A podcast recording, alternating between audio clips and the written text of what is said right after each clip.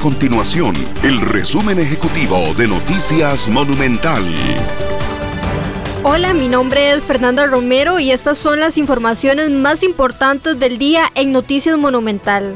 La falta de decisiones políticas mantiene una presión sobre el tipo de cambio del dólar que suma dos semanas de aumento sostenido y cuya venta llegó este lunes a 610 colones, según el Banco Central de Costa Rica. No obstante, en la ventanilla de bancos comerciales se cotiza hasta 622 colones.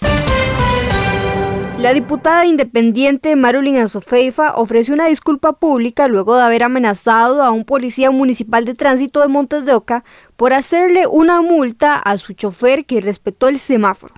Los hechos ocurrieron el pasado 2 de marzo a eso de las 11 y 30 de la noche. Estas y otras informaciones usted las puede encontrar en nuestro sitio web www.monumental.co.cr. Nuestro compromiso es mantener a Costa Rica informada. Esto fue el resumen ejecutivo de Noticias Monumental.